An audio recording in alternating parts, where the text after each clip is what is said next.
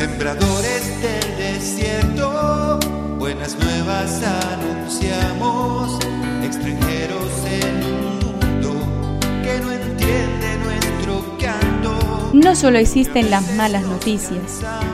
Te invitamos a escuchar esta buena noticia que Jesús, que quiere renovar al hombre, hoy tiene para nosotros. Que me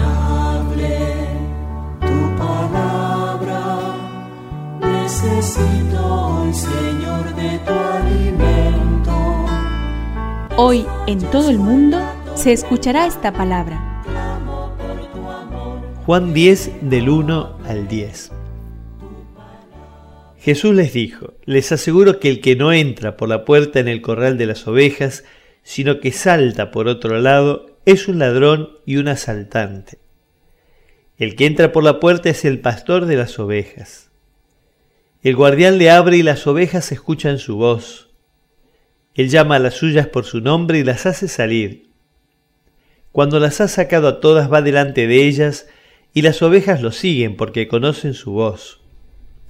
Nunca seguirían a un extraño sino que huirían de él porque no conocen su voz.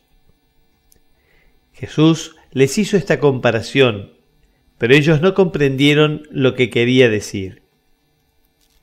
Entonces Jesús prosiguió, les aseguro que yo soy el pastor de las ovejas.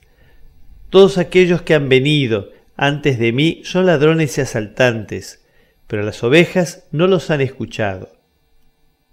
Yo soy la puerta. El que entra por mí se salvará. Podrá entrar y salir y encontrará su alimento. El ladrón no viene sino para robar, matar y destruir. Pero yo he venido para que las ovejas tengan vida y la tengan en abundancia. Que me aliente tu espíritu. Necesito que me llenes de valor. Las acciones que realiza el pastor bueno en este texto son las mismas que podemos experimentar a lo largo de nuestra vida de relación con Jesús. Él cuida de una manera preferencial a las ovejas más débiles, enfermas y heridas, a las más descarriadas. No actúa como un jefe dedicado a dirigir, gobernar o controlar. Lo suyo es dar vida, curar, perdonar, entregarse, desvivirse, terminar crucificado, dando la vida por las ovejas. La puerta para entrar en Él está abierta. Dichosos nosotros si nos adentramos en ella.